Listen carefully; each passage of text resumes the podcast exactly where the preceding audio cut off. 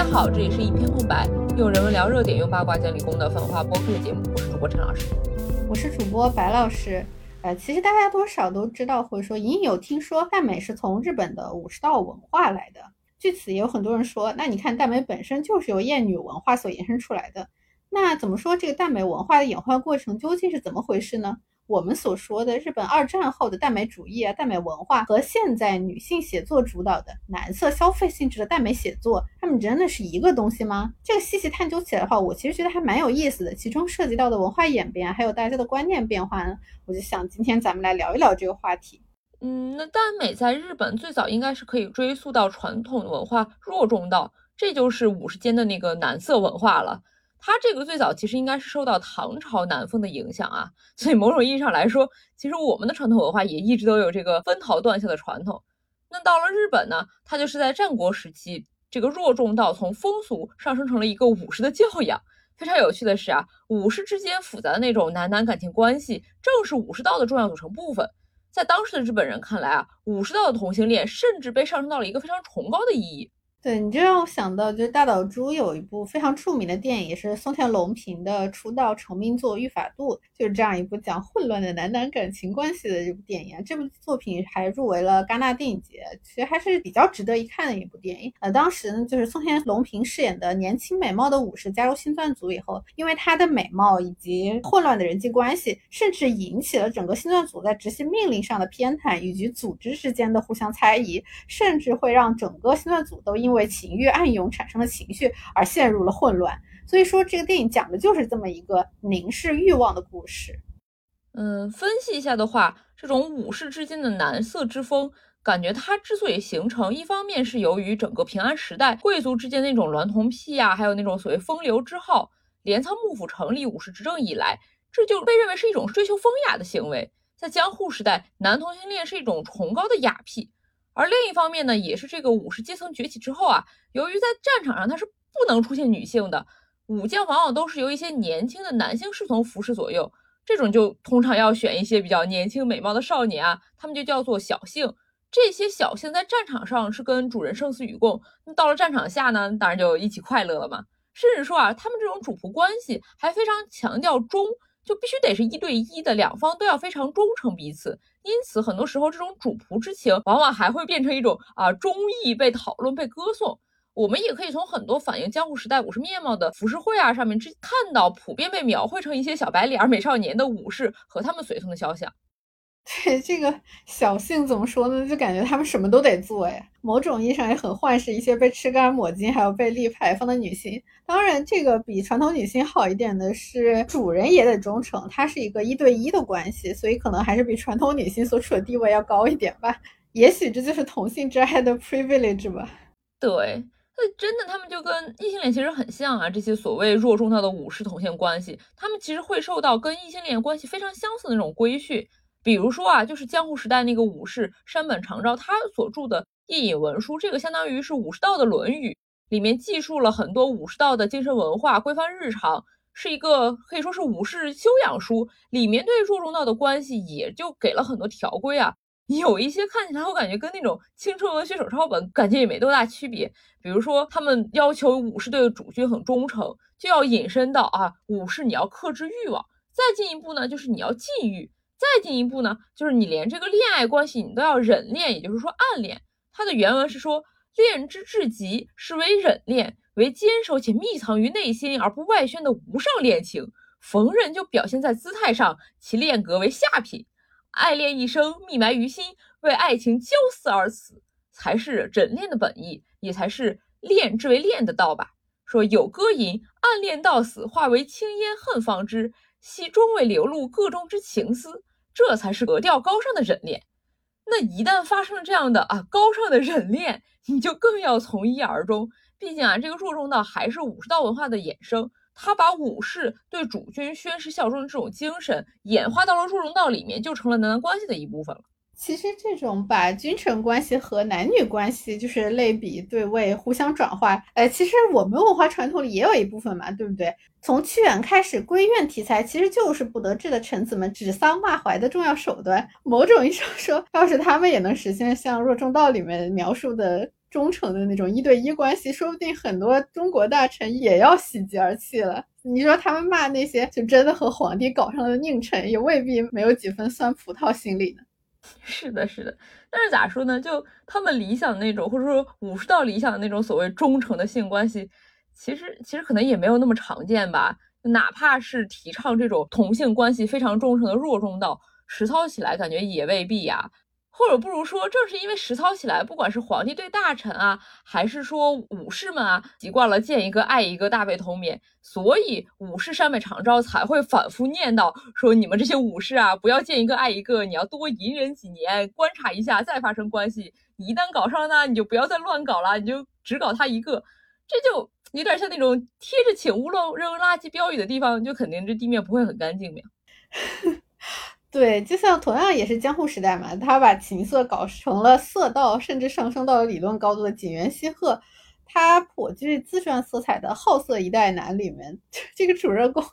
甚至睡了三千多个女性，七百多名男性，就跟山北长昭一直想强调的那个东西可以说是大相径庭了。而这位仁兄，他在《男色大剑》这本专写男男情事的书里面。讲的武士故事里面还很有什么两个美少年一起去找另一个人共结某些关系的三批故事。在这本《蓝色大剑》，其实前半部分是武士故事，后半部分就是市井歌舞伎的故事。那歌舞伎里面的男性艺人或者说男妓的盛行，和当时幕府也对武士嫖妓本身是禁止的，也显然是很有关系的。那上面又禁止武士去逛妓院。他们就只好去看歌舞伎女演员的表演，后来连女性歌舞伎也被禁了，不能看了，就只能去找男性作为代餐，甚至还导致了弱众，也就是美少年歌舞伎流行一时。是的，这个感觉有点像我们明朝时候禁止官员嫖娼，所以那时候包养男戏子的就特别多，就是同样道理嘛。你越是提倡一种禁欲教育，少女妈妈就越多；越是压抑欲望，人们就越是想要找一些新鲜的刺激；越是去禁止色情，那些没有女人可搞的男人就会从男人他们自己中发现一些女人，创造一些女人来搞嘛。对，就感觉不光是禁止色情吧，就只要在各种环境里没有办法搞女人，男人还会想尽办法从自己的同类里面去制造啊，就打引号的女人。比如历史上福建渔民还盛行契兄弟，这个其实就是因为女性她们被歧视不能出海嘛，所以在海上有需求时候，一群男人就只能去找所谓的美少年。郑成功他爹郑芝龙就是先给海盗头子当男宠，然后后来自己当海盗。你看这个就很有趣，男人中的女人也是男人，他怎么说好歹还有晋升回原本阶级的路径，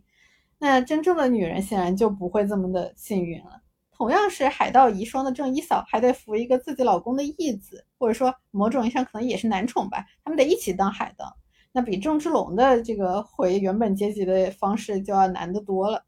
是的，是的。那再说回日本啊，到了江户时代的中后期，武士阶级其实是很没落动荡的，但是他们所崇尚的那个武士道精神呢，又得要他们很有撑门面，要没饭吃也要剔牙，那他就不能去自降身份去找别的工作赚钱。这穷武士就找不到同等阶层的妻子，他又不能去娶庶民为妻，所以就这些穷武士就只能内部消化了吗？对，就是这样聊完，其实觉得还挺有意思的。就是武士阶层男色文化的形成，其实还真挺典型的。那一方面是没有女性的环境里，自然会有更弱势的人出现，填补传统女性所处的那个位置。就像刚刚写武士道文化里面那位山本长昭，甚至还要骂这些就是填补这些女性空位的人不够阳刚。他是说，如今男女脉变得相同了，男人的气质衰竭了，无可挽回的与女人一样的病理了。现在的人自以为聪明，有思想分辨力，不追求刀技超群，以柔弱为时尚，用嘴上功夫应试，稍有费力的事就躲避。要真希望年轻人自我反省。哇，这个话真的是感觉现在也非常的耳熟呢。只能说这种事情现在依然存在吧。就我们一定要分化出说这些气质是男性专属的，一旦没有女性给他们霍霍，那这些阳刚男就要在男性里面再区分出来，还要一边去 操那些他们制造的女人，一边又骂人家不阳刚，从而获得一些属于他们这些 阳刚人士的心理优越感，还要把这个再进一步美化成道德啊，说啊这是属于我们男人的忠义义，这是我们男人的浪漫，想想真的是蛮搞笑的，只能说。这种性别的文化建构确实还蛮深入人心、蛮牢靠的吧？对，然后我觉得另一个很典型也很有趣的点就是，没有钱的男人就去搞男人，呃，不管是江户后期的日本武士，还是啊明清时代南方的一些七兄弟，其实怎么说，还某种意义上还大家说阶级可能比男女的区分更有意义，也有点道理。毕竟你看阶级就可以制造一些女人出来，处于女性所处位置的不一定非得是生理上的女性，所以这就是为什么交叉身份的研究和讨论才是更有意义的吧。阶级和性别也不是说非此即彼嘛，分条列点一下，就是综合讨论才是更有意思的吧。哦，确实，不过忍不住我还要吐槽一个，就是这些武士道故事里面的人，就是每个故事都是人均美少年，这怎么搞男同还要看脸？某种意义上可能也是后面就大家耽美文化里面很强调，就是主人公都得是美人的一些古早起源。嗯，除了耽美文化里面女性确实就想看帅哥。那洛施特基佬感觉他们爱的也是美少年的青春和容貌嘛，毕竟要美还是少年。哎，这一点其实也跟女性很容易处在的位置非常相似啊。那说到底，那种著名的大名啊、武士啊和一个美少年这种爱情故事，其实整个就很像传统的我们熟悉的异性恋叙事，尤其是里面权力关系的部分。一方面，这显然是非常典型的把人放在女人的境地，她就成了女人。那另外一方面，其实也让我觉得，就性别这事儿本来真的就是没啥意义啊。我们现实里面就有这种非常异性关系的呃同性爱情，或者说陷入很女性境地的呃生理男性。而一方面呢，这些人又自己会说，呃，我们只是武士道，不是同性恋。但另外一方面呢，女性去写他们的故事，真的去按照实际去写了，就是搞美少年的时候，又会被说你写的根本不是男人，这跟 B G 有啥差别？但其实现实里面本来。男人女人也都是一样的，本来就没有那么大的差别。毕竟我们的社会文化就摆在这里嘛。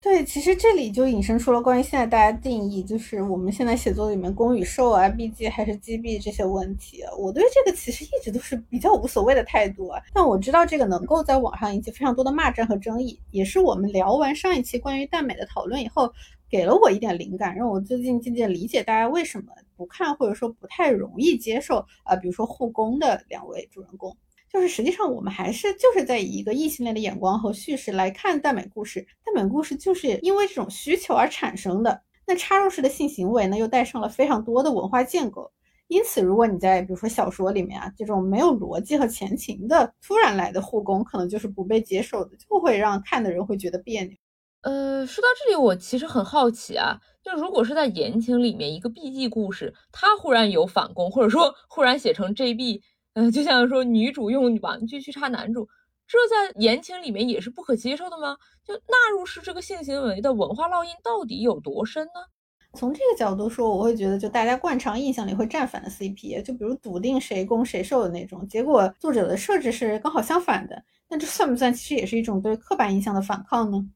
嗯，我觉得这个就要看怎么说。呃，分不同情况吧，因为经常大家会说站错 CP 的那个 Priest，其实我也会经常站错，但是我感觉自己反而是因为他一些作品里的 CP 有时候让我太幻视了一些异性恋叙事，所以我反而希望他能够逆一下都会好一点。比如说他那本大哥。就那段时间，他很多 CP 里面的权力关系会微妙的跟现实中异性恋关系非常一致，而这种一致性真的让我非常的不舒适。就那种权力、那种控制欲望，就本来受是一个非常随性、很自由的人，但因为被公爱上了，就要因此被以爱为名，被限制、被剥夺很多选择、很多权利、很多自由。这一部分真的就已经不是异性恋了，而是真的很现实了。哎，异性恋不就是现在的现实吗？呃，那可能是理想一点的异性恋，也可以不那么现实吧？就他过于现实了，过于异性恋了。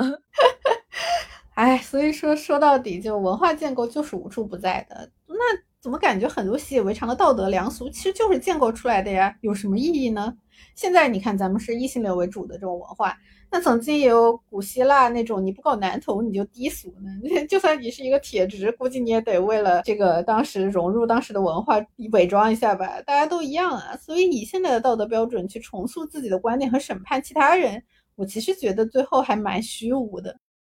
对，就像这个 伪装一下，其实《红楼梦》里面也有那种你不玩男人，你就进不了一个权贵、一个勋贵的圈子。玩男人的文化，同时也不妨碍他们娶女性。哎，所以怎么说呢？就哪里都有，大家都一样啊。对，然后接下来我们就说回日系耽美。呃，虽然这个故事还挺像的，呃，都是男同性恋的故事，但其实现在女性写作的、女性阅读的耽美文学，并不是直接从我们刚刚提到的山北长昭和井原西鹤他们写的那些武士道、入中道的故事这样继承发扬下来的，而是其实是从耽美主义开始的，这也是耽美这个词的来源嘛。那这样就要谈到耽美这个词的原意。就是唯美主义，或者说淡美主义，因为在日语的汉字里面就是淡美主义这四个字啊。从字面上可以拆分为淡与美，就是淡与美丽，沉溺在纯粹的美里面。这种美是艺术的美啊，他们其实非常强调这种美是与现实割裂，是一种为了艺术而艺术的文学主张啊。这里就忍不住吐槽一句啊，因为唯美主义这个事儿其实是从西方舶来的。而这个 艺术就是艺术，跟现实没关系，感觉很像那种强调啊，我们舶来的戏曲文化的是欧洲，这个欧洲就是欧洲，我们曾经喜欢向往的西方还是美的，但是后来这个日本战败，然后霸占我们的这个美国暴发户，我们还是要彻底否定，要割裂开的感觉。他们那一代可能确实有一点这种啊，那不管有没有反美情绪吧。反正耽美主义主要反对的还是此前日本流行的自然主义的文学流派，他们是想要肯定肉欲之美，倡导享乐主义与形式主义，是认为文学创作的目的就要以享乐为主，玩味生活，从官能主义的描写、异国情调的笔触，去追求艺术本身的这种独立性和纯洁性。然后他们想从各种离奇、荒诞、丑恶和官能之中去提取美、描述美、展现美。某种意义上，其实它影响了几乎后面所有的日本现代小说的创作。所以这也是为什么，就大家现在看日本小说的时候，会觉得为什么用这么唯美、这么浪漫的笔触去写这么阴险的故事？对，而且这里面还提到这种官能主义嘛？就我们现在经常说官能，感觉说的是 H 那种官能啊。耽美主义想说的其实是那种更单纯的，就是感官刺激。那总之，这个学派感觉就是 美字当先嘛，他去否定了文学艺术的社会功能，所以就会被批判说啊，你们脱离了社会生活实际啊，去太搞那种形式主义、反理性主义，后面就会被推倡理性主义的那个白话派好像取代了嘛。对，就那这个日本文学上的耽美派又是怎么来的呢？其实这里就是一个西学东渐的故事了。那十九世纪末，西方浪漫主义的文学分支就颓废和唯美主义传入日本。那这两大文风表面上是西方享乐主义和悲观主义的结合，实际上呢，其实还是具有一些社会批判性的。那它就非常受日本作家的喜爱。哎，等等等等。刚刚不是还说耽美派他们被批判说脱离社会生活、脱离实际，这怎么他们来源又是有社会批判性的东西呢？对，其实这还挺有意思的。我觉得这个就得先讲一讲，就是耽美派西方起源，就是浪漫主义文学这个诞生背景。那这个浪漫主义的文学思潮之所以能够在日本也被文学家、艺术家广泛的认可接受。我是觉得，正是因为它在欧洲诞生的背景与日本那个时候十九世纪末的现状其实是非常非常相似的。嗯，浪漫主义在欧洲的话，它应该是在十八世纪末十九世纪初开始兴起，本质上应该是因为十八世纪欧洲的第一次工业革命啊、启蒙运动带来的那种社会政治规范、科学理性主义的风潮，它就给人了一些束缚嘛，然后引起的反弹，它可以说是一种传统文化对启蒙运动的反扑。因为启蒙运动啊，就他追求的就是那种科学至上啊，去教化人啊，要求人你要科学理性，人的情感啊、浪漫这些肯定就哪里有压迫，哪里就有反抗了嘛。甚至这种也导致了科学理性他曾经压抑的那个基督教，现在又信仰复苏了嘛。而且浪漫主义它的代表人物比较熟的，像歌德啊、贝多芬啊、弗里德里希，哎，这些好像都是德国人哎。那我们现在提到浪漫这两个字，单纯来说的话，好像提的是法国。那说德国，感觉就比较科学理性。但我们回到历史看，其实不完全是这样啊，甚至可以说是有点反过来。法国反而是理性主义启蒙运动的一个大本营，是左派的起源地。那德国呢？它反而搞的是什么哥特美学啊、浪漫主义啊，是贝多芬。对，根据学者以赛亚·柏林的说法，正是因为德国那时候比较幼啊，很保守，阶级流动性低，受过高等教育的平民是没有办法竞争，所以就搞浪漫主义文学艺术，发泄的是对现实的不满。那相比之下，其实搞出大革命的法国社会流动性大了很多，启蒙思想家能够获得贵族名流的垂青，能够参与务实的政治议题。然后再就是本身浪漫主义就是反工业革命、反城市化的嘛。那你说工业革命先驱，那显然是英法呀。那时候德国的经济不行，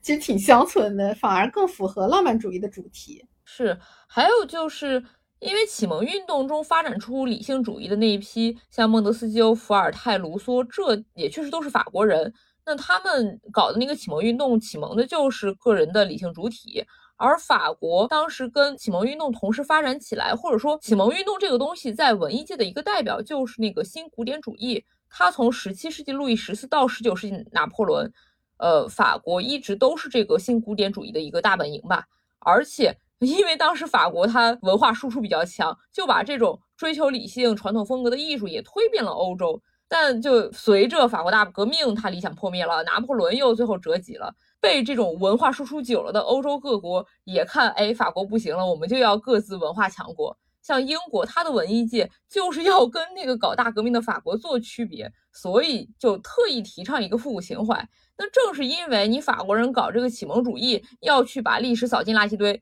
我们现在新的这些浪漫主义者，我们才要拥抱复古主义，拥抱宗教。正是因为你法国面对我们欧陆气势汹汹。我们这些英德才反而激起了民族主义思潮，尤其是德国这种新兴的一个国家，它没有中世纪那些悠久传承，就更是需要呃缺啥补啥。他把浪漫主义啊、宗教啊这些都用来加强自己的爱国主义教育，去唤起所谓德国人的文化自信了嘛？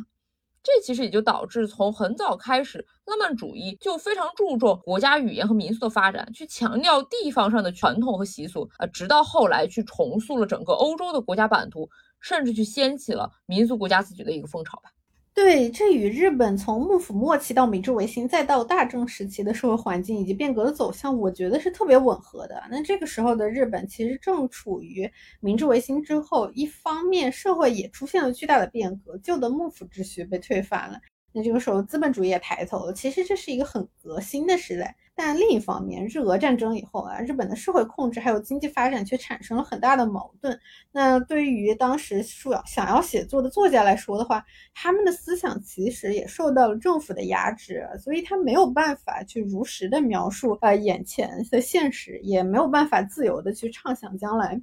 那同时呢，由于外部环境的剧烈变化和动荡，也使得就是日本那个时候的民族主义是愈发抬头，甚至某种意义上说。也导致了后来就是日本加速军国主义，后来二战加入轴心国嘛。怎么说？就在我看来，仅代表我们主播个人观点啊。某种意义上说，明治维新之于日本，其实很像启蒙运动之于欧洲。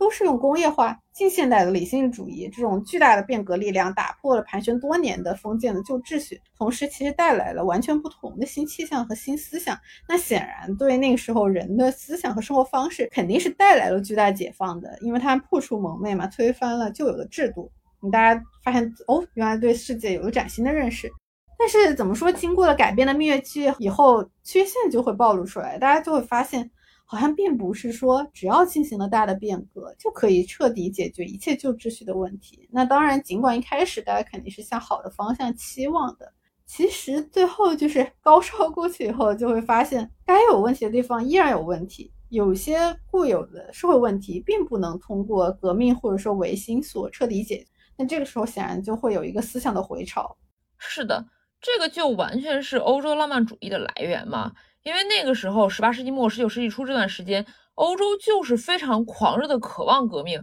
就觉得啊，只有通过革命，只要通过革命，我们就可以建立一个自由、平等、博爱的新世界。但结果呢？啊，法国是搞大革命了，但是所谓的自由和平等只是停留在想象中口号里，实际上的现实还是说各个政治派别轮流搞专政，以及为了实现这种专政，去搞了一些非常残酷的杀戮。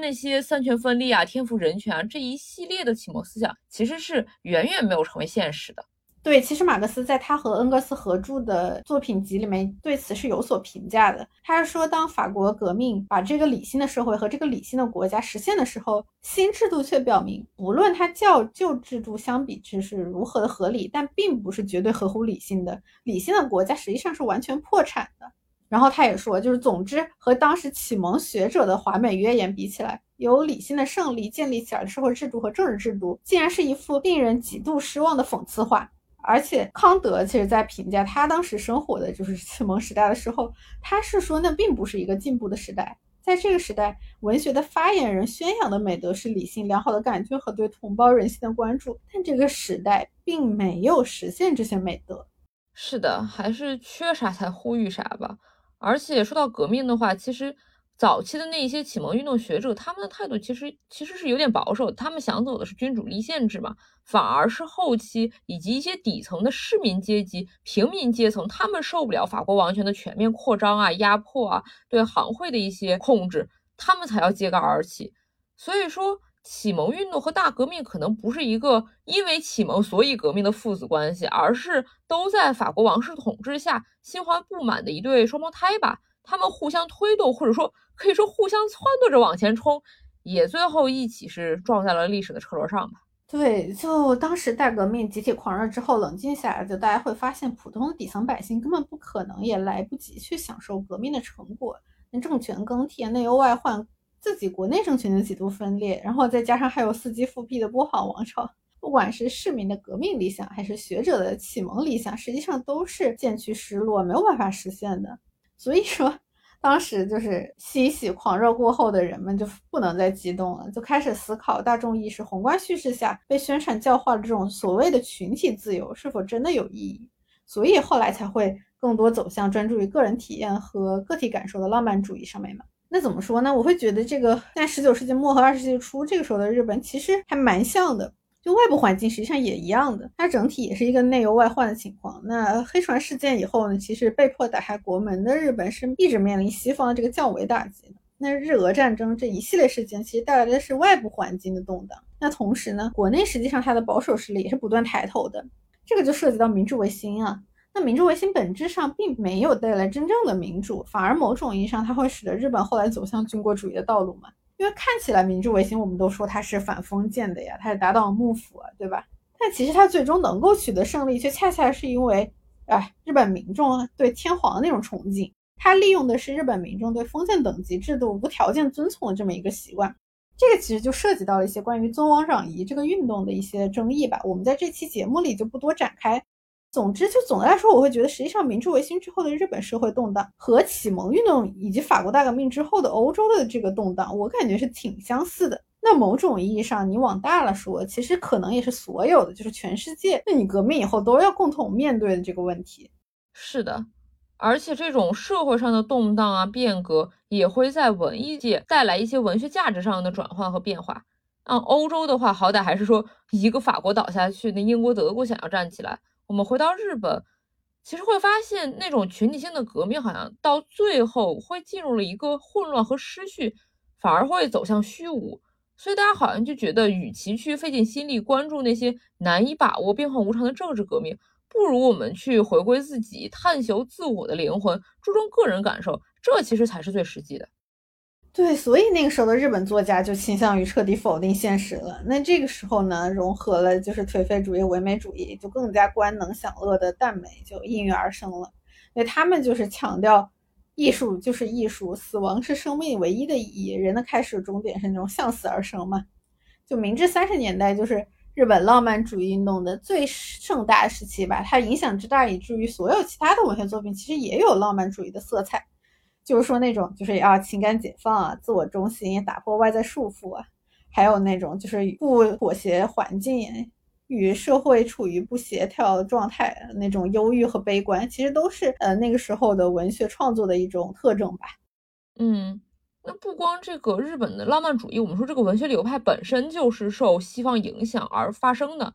其实我们又落回到人身上，就这一批日本浪漫主义或者说唯美主义文学家，这些人。其实也是都受西方影响是很深的。那比如作为浪漫主义、唯美主义文学三巨头之一的森欧外，他就是一个从德国留学回来的一个可以说是精德的日本人。他本人啊，实际上是跟夏目漱石齐名的文豪。他俩，他跟夏目漱石都是海外留学背景，推崇西方文化，非常积极的想要把西方的文学思潮引入日本。某种意义上可以说，黑船事件开始带来的这种对西方的崇拜啊、慕强。可以说，也在另外一个层面，在文化领域上得到了一种另外的诡异加强。因为 C O Y 自己其实也是一个非常西化的人，他有五个孩子，他们的日文名字用罗马音翻译的话，其实全都是外国名，其中也包括我们后面会提到的，我们现在说就是森欧外的长女，我们叫森茉莉，但她这个茉莉其实是玛利亚的意思。对，就是森茉莉，经常我们大家说是女性写作男男爱情故事的第一人，我们后面肯定还是要聊一聊她的。那这里就是讲一讲森欧外嘛，因为他显然也不仅仅是森茉莉的爸爸，他当时其实不仅论述了自然主义和浪漫主义的这么一个历史关系，而且他指出了重视美、超现实的空想的浪漫主义的这个特性。那他其实当时是通过杂志去介绍了就是西方的那个浪漫主义的思潮，然后以此推动了日本文学的革新。佐藤春夫曾经在近代日本文学的展望里面，就是非常高度的评价这个，就是说明治十七年森欧外去欧洲留学，标志着日本近代文学的开端。说没有森欧外的欧洲留学，就不会有其文学那博大思想，更谈不上开创日本近代文学新纪元的精神构造的革命。啊，这锤的确实是有点过，有点厉害。总之就是森欧外，他其实是一个古典主义作家，他是用自己的实际创作，然后包括引入啊西方的，去开创了日本浪漫主义的文学先河。他是一个开创者，所以他有非常独特的历史地位。话是这么说啊，文学成就归文学成就，但如果我们回到一直以来我们的这个女性主义的视角上，不管是森欧外还是夏目漱石，他们这些日本明治维新后的新一代知识分子，虽然说啊，因为什么时代思潮啊、自身修养啊。那相比于原来的封建传统，肯定是对女性更尊重、更关怀一些。像森欧外自己，他也是一个接受新文化，可以说是不那么关注世俗中男女之间门第概念，相对来说比较追求男女爱情平等。但是实际上，落在不管是他自己身上，还是他用这段经历写的第一篇小说上，他都是一个面对功名利禄会无情抛弃女性的人。而且为了美化代表知识分子的他和他写的男主，他还会把这个责任去推锅给转嫁给别人。而那个夏目漱石呢，他的作品中确实也是体现了一定程度男女平等啊，甚至他会写在一个有理想、有知识的女性面前，他塑造的男性形象反而是不安的。在那种纯自然、不带有任何功利色彩的背景下，他写了一些觉醒的女性角色。但是这些女性还是在一个男性主体的故事里面，还是在男性主体的视角下，因为毕竟那个男性的主角才会有自己的痛苦、自己的迷茫选择，而里面的女性呢，还是最后回归了平淡的家庭生活。可以看到，历史的局限性使得这一代知识分子在文学作品中其实还是保持着不断打压女性的习惯的。啊，从他们再往后，实际上就是昭和时期的文学作品了。一个关键节点显然就是二战以及二战战败嘛。那川端康成、谷崎润一郎还有三岛由纪夫在这个时候就是耽美派的一个代表人物，他们就导致了日本耽美文化思潮，就是那个所谓的抛弃道德和功利心，将纯粹的美看作至高无上的存在。这个就显然也是继承前面松外那些。嗯，所以是说二战战败之后。这一波日本文人，川端康成、三岛由纪夫他们就抛弃了道德和功利心吗？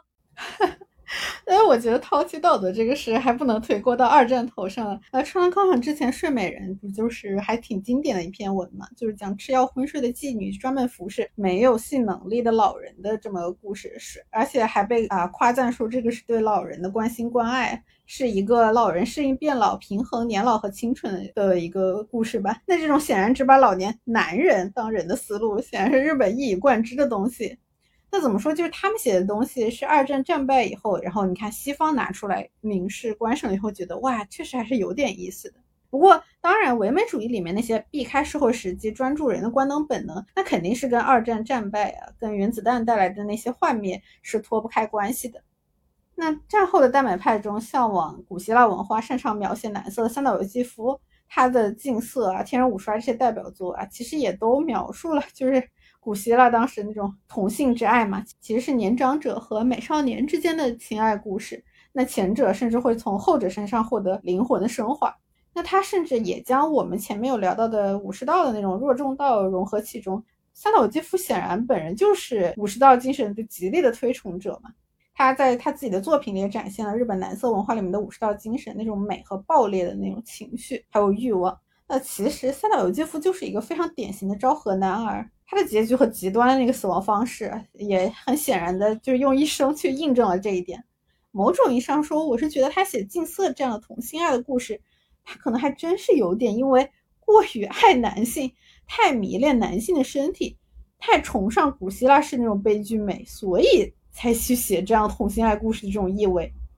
那他所书写的这种耽美故事，那很显然是脱胎于森欧外那个时候开始的日本浪漫主义文学和耽美主义的文学。那与我们上期所聊到的作为女性欲望和女性凝视所书写的那种现代耽美的文学创作，那显然我觉得已经完全不是一码事了。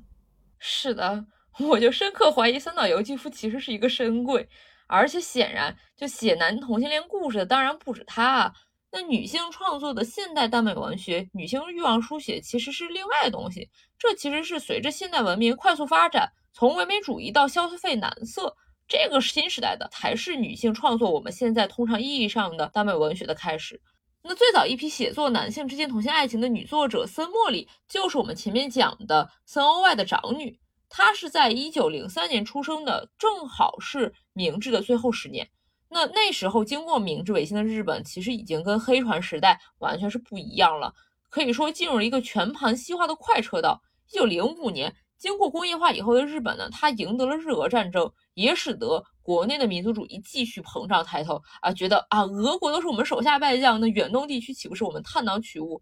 而且。其实这时候其实也已经有一些社会矛盾产生了，但整体上像森欧外这样子一个出生于医生家庭，后面还做了日本军官的人，他们的阶级还是非常稳定的。可以说，那其实是他们在战前难得的一段好日子。那当时作为留德军官、文学名家的森欧外，他在精神和物质上都对自己的长女森茉莉极尽宠爱。森茉莉一直到晚年，仍然在散文里面去细数父亲如何为幼小的自己去挑选和服、挑选洋装、去安排饮食，还回忆自己如何都任性，而父亲又是如何的纵容自己。甚至他在随笔《父亲与我》中写道：“我的父母尽管相爱，但父亲的爱情太博大，母亲又过于多虑，以至于两人单独相处时并非总是融洽。因此，有时由我来扮演父亲的情人，我与父亲的情感也因而带有几分恋爱的味道。”对，其实他和他父亲的这个感情关系，我觉得还挺有意思的。但是不管怎么说呢，这个美好还是微妙，这个甜蜜生活其实并没有持续太久。那她十六岁的时候，她其实就和她的第一任丈夫是一个法文学者就结婚了。那那个时候呢，就是她的父亲是肾病恶化，她强忍病痛，她甚至说服每个人，尤其是呃她的茉莉的公公，就是她的丈夫的家庭，让新婚的女儿随丈夫去欧洲游学。过了几个月以后呢，那他森欧外就是彻底离开了人世，所以呢，就是这个时候森茉莉实际上就相当于失去了他童年的那个像城堡一样，就是那个甜蜜的房间。那他的婚姻其实也就是支撑到二十四岁的时候就已经结束了。然后他二十七岁后来就再嫁了嘛，嫁的是一个大学教授，但是显然也搞不好，不到一年就再次离婚。那这个时候他才二十八岁，而他前半生的奢侈生活基本上也就是在二十八岁的时候就彻底结束了。那三十二岁的时候，他的妈妈其实就死亡，然后这个时候他的哥哥妹妹都已经结婚，家里面就只剩他和弟弟。然后很快二战就爆发了，他又随家人就是去避难。等到一九四五年回到东京以后，森欧外给他留下的那个房子，就是他童年的城堡，就已经被炸成一片废墟了。那后来呢，弟弟也结婚了，他就一个人就只能搬到公寓里独自生活。所以从二十八岁离婚到四十五岁这段时间里，他一直是无业游民。森欧外过世的时候，其实曾经将遗产是分成两份的。森茉莉就靠一部分版税过活。然后到了一九四八年以后呢，他父亲的版权也到期了。那这个时候，其实森茉莉就相当于是彻底失去了收入来源嘛。所以为了谋生，他就开始需要就是自己去靠文字过活。然后他就最早写的文章，其实就是回忆他爸爸的父亲的帽子。嗯，其实严格来说，在这之前，森茉莉应该也翻译过一些法文小说，比如说他应该翻译过莫泊桑，也写过一些评论性文章。但确实啊，他认真的就是去出版的第一本书就是《父亲的帽子》。那毕竟，那森茉莉也是一个著名文二代了，用他文豪父亲作为一个卖点来开启自己的文坛之路，也完全是合情合理的选择。那你看贾平凹和他闺女，那不也一样吗？哇，你这也太如森茉莉了吧！他写文为生的时候，他的父亲早就去世了，遗产都不剩什么了。你就算是有一点靠名声吃饭，但我觉得主要还是靠他自己的写作，靠自己的笔杆过活嘛。他吃父亲吃点遗产和名声，那他的儿子还直接骗他钱呢。对，当时就是四十八岁的森莫里嘛，就是他和他的前夫生的长子，也其实也是一个文学家。就是山田觉，他们在会的时候，据他后来的文章回忆，这个和他频繁见面、犹如情侣的长子，最后还骗走了他大部分准备盖房子的存款，因此他不得不搬入廉价公寓。后来就怎么说，反而某种意义上也驱动了他去写作嘛，因为要赚钱。在这个廉价的公寓里面，他写作《奢侈贫穷》和《我的美的世界》两部用耽美主义去记述他日常生活的一个随笔散文集。唉，森茉莉这一生真的是很坎坷啊！在曾经的那个旧时代，她是父亲的公主；但是在战后接受了美国那套劳动致富基督徒理念的那个新时代日本社会里面，森茉莉反而成为了一个平民。这对于一个人到中年的前千金小姐，真的是感觉太残酷了。也难怪她要在自己的文字中去追求一个幻想的美的世界。森茉莉在小说里面其实也从自己的生活中有所取材啊。嗯，他描绘的故事其实往往还是介乎于平民和有钱人之间。那到了散文里面，他就完全就是拿自己来写了。他一边回忆自己曾经的奢华生活，一边又毫不掩饰的去描写，甚至去有点带嘲弄的那种去写自己如今的窘迫境地。而同时呢，哪怕是在极度的贫穷之中，森茉莉其实也没有放弃对美的那种执着追求啊。从这一点上来看，他确实是。耽美主义不光是写作者，也是一个生活上的践行者了。在《奢侈贫穷》这个散文集中，森茉莉就用相当华丽的笔触去描绘，说他自己精心布置的一些华丽房间啊，精打细算的一个精致生活，以及由此而建筑的一个所谓欧洲的幻梦。但是同时，他又立刻直接鲜明的点出了这一点，就像他在描述自己花瓶的时候，他用的是银莲花的法语词，然后马上写。他说自己是看似暗自展现精通外语的能力，其实仅略知一二，甚至还要拉出父亲，说他爹也是写，经常写一些外文词，说多少有些卖弄才学的意味。那这种直接剖白，我觉得是区分森茉莉和那些真正去有点矫揉造作、堆砌辞藻名牌的作者他们的本质区别所在。那在森茉莉他的随笔中，他可以一边用一些耽美主义追求美的那种手法。在自己贫穷的生活上加一层华丽的滤镜，那一边又自己立刻去吐槽，这这种华丽是只有他自己才看得见的一种谜样华丽。他一边享受着自己制造出来的那种醉人时刻，那一边又立刻跳到了他人的视角，说这有什么好陶醉的呢？还质疑自己的精神状态是不是正常。嗯，对他这写作里面，我觉得挺有意思的。但是怎么说，他这么习惯跳出自身角度，可能也真的是因为，就他过得太过坎坷，也确实受到了很多嘲笑。就像他自己说的，年轻时候他对这种嘲笑还非常恼怒，后来长了年岁，多了气量，甚至还同情起那些笑他的人。对，我觉得他的这种心态其实还蛮厉害的。就他对美啊，对所谓奢华的追求，其实不是那种。说一栋房子要看价格来判断美不美丽的那种成年人的评判标准，森茉莉也确实一直被说它是一个少女与巫婆的结合，所以我觉得它跟那种小王子式的童心有相似之处，也完全合理了。那如果读了《奢侈贫穷》和《我的美的生活》这两本书的话呢，我们会发现森茉莉她所谓的奢侈，不是那种拼单平原式的自我包装，也不是项链里面马蒂尔德的那种虚荣。而是他自己苦中作乐的一个人生态度。就像他说，他不会烧炉子，只能塞满热水袋。明明是困窘的不得了的一种生活了，却可以通过把自己幻想成体弱多病的马塞尔·普鲁斯特来自我宽慰。那他自己明明没力气去拧干衣服，却能够把自己去拼命绞尽脑汁啊，拧动手脚去把衣服拧干的这种艰难努力，比作拉奥孔群雕里面历史博舍的雕塑。以至于他这个联想能把自己想笑了。那这种贫穷、窘迫、困苦的现实，正是要通过跟森茉莉脑中所谓的奢华场景联想在一起，才能够变得说可以忍受吧，甚至说里面也充满了另外一层魅力所在。是的，可能对于森莫里来说，奢华本身其实只是一种记忆，是他对年少美好生活，甚至对战前日本的一种怀念。对。就森木里，他有一篇散文，写了他喜欢的各种颜色的毛巾呀，喜欢的玫瑰色的玻璃。他那篇散文的结尾是说关于朝霞的事情。他说那时玻璃窗外的天空闪着橙光，燃烧般的太阳红漫天流淌，柿子树的枝叶宛如黑色的剪影。森木里他就为这一刻的美景感到非常的幸福啊。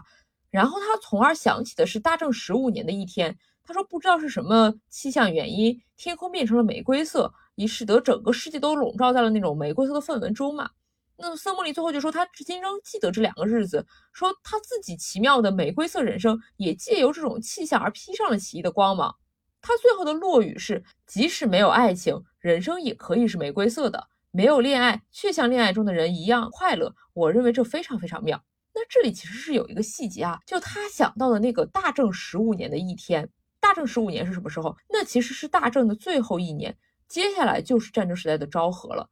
那让森莫里久久怀念的，除了那个美好的幻梦一样的玫瑰色天气，其实也有那个玫瑰色的。常常被我们乌托邦化的那个大正时代吧，对，这个就是所谓的大正浪漫吧。有阿萨比还有一首歌是专门写这个的。有人说，大正时期在近代历史上可以说是最像正常国家和现代社会的一个阶段，因为政治上有民主氛围啊，倒戈成功，经济上也有大众消费，出现了许多现在也依然有的流行文化，比如说甲子园、棒球啊、保种歌剧啊，还有西化的饮食。那这个就感觉，与其说更像现代社会，不如说很像是那种工业革命之后的英国。虽然有很多潜藏的矛盾，但由于生产力和社会制度，或者说是工业和政治的双重革命成果还没有花光，整体上就还是一副繁荣的样子，也难怪会被人怀念。嗯，但这里我们就要又说回森木利的那个结语啊，就你说他怀念那个大正时代，当然他怀念啊，但他其实也没有说一定要强求回到那个时候啊，他不是像三岛由纪夫非要强求回到武士道。那其实森莫里他是不执着的，或者说你就像他认为没有爱情，人生也可以是玫瑰色的。那这样的森莫里当然也会认为，没有了大正浪漫，甚至二战失败了的日本，我也一样可以从中找到美和快乐，找到人生意义。对，所以就有人说森莫里的小说散文缺乏社会意义，说法还是批评耽美主义那老一套啊，说他们脱离社会实际，耽于幻想。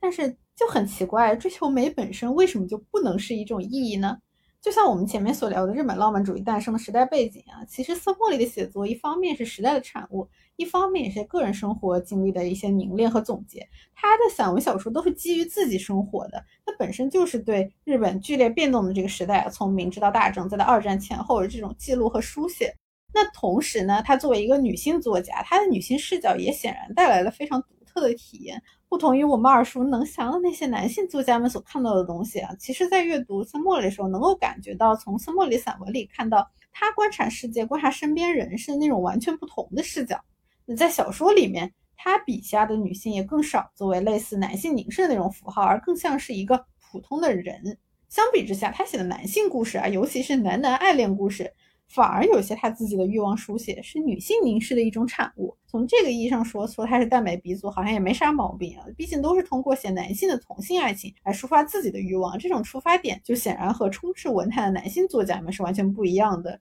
我觉得这种书写和记录本身就充满了价值。是的，是的，斯莫利的小说其实真的都很有趣啊。他写过以自己和父亲为原型的父女恋情小说《甜蜜的房间》。也写过最早的，也就是现代意义上的耽美故事，也是大叔和美少年的虐恋。我们这一期好像只稍微讲了一些散文部分，下期应该会详细聊一聊森木利笔下的小说故事。对我们这期主要还是梳理耽美文化的产生吧，也是努力想厘清几个比较容易混淆的概念，就是包括武士道的弱重道啊，引入西方浪漫主义文学思潮以后的日式耽美主义的这种文学作品啊，以及我们现在所说的由女性创作为主体的男男耽美这种通俗文学故事。其实很大程度上是不同的三种东西，它们之间当然有一定的互相联系，但并不是可以完全划等号，或者说完全继承关系、发展关系这样子。所以其实这也一定程度上，我是想澄清现在对女性创作这种污名化吧。因为直到今天，就你看现在说耽美就是厌女的类似争议的时候，还经常被人拿出来论证说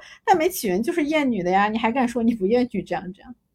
那后面我们接下来就把这个讲完了以后，我们可能接下来就会对包括森茉莉在内的淡美的女性作家会有一些具体上对他们作品的一些内容讨论吧。那这期就是这样了，大家再见，大家再见。